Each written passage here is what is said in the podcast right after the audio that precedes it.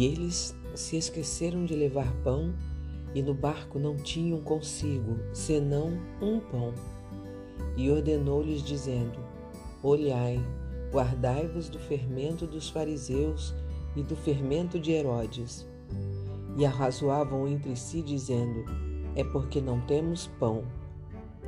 E Jesus, conhecendo isso, disse-lhes: Para que arrazoais que não tendes pão? Não considerastes, nem compreendestes ainda?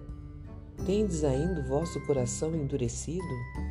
Tendo olhos e não vedes, e tendo ouvidos, não ouvis? E não vos lembrais quando partiu os cinco pães entre os cinco mil? Quantos cestos cheios de pedaços levantastes? Disseram-lhe: Doze. E quando partiu os sete entre os quatro mil, quantos cestos cheios de pedaços levantastes? Disseram-lhe: Sete.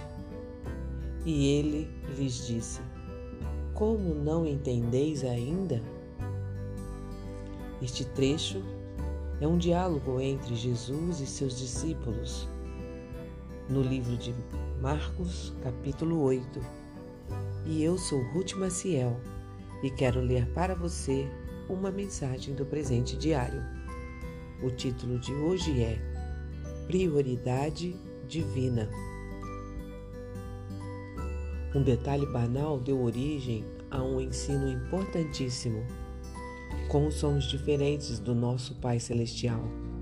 Ele está interessado em ver cada detalhe de nossas vidas ligado ao seu reino, mas nós esquecemos isso. Jesus quis aproveitar o incidente anterior, uma discussão com os líderes religiosos dos judeus, para mostrar aos seus discípulos a importância de obedecer a Deus e não a regras humanas. Era para ser uma lição espiritual, mas os discípulos estavam tão preocupados com a falta de pão que não entenderam nada e ainda começaram uma discussão inútil.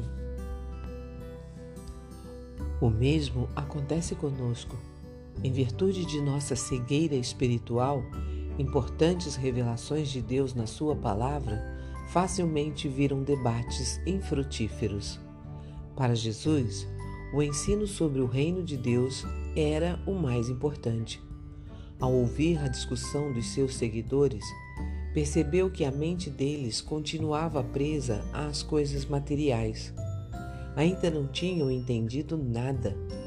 Com sua repreensão, ele aponta para a cura para tal problema.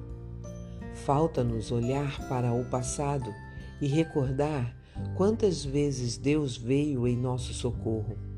Seu auxílio vem muitas vezes de formas insuspeitas.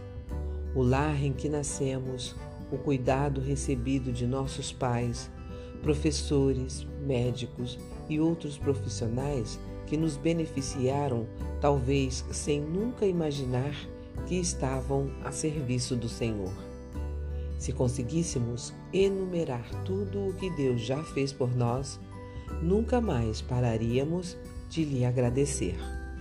Assim, Jesus ensina que nossas questões materiais não merecem a preocupação que lhe devotamos Deus já provou inúmeras vezes que é capaz de dar tudo o que precisamos. Nossos problemas reais vêm do fato de não darmos à nossa condição espiritual a atenção de que ela necessita. É preciso voltar os olhos para aquilo que interessa a Deus, nosso relacionamento com Ele. O resto é só isso resto. Um pensamento para o dia? O segredo para uma vida feliz é colocar o relacionamento com Deus em primeiro lugar. Se você gostou, compartilhe com outras pessoas, porque a palavra de Deus nunca volta vazia. Tenha um bom dia. Fique na paz do Senhor.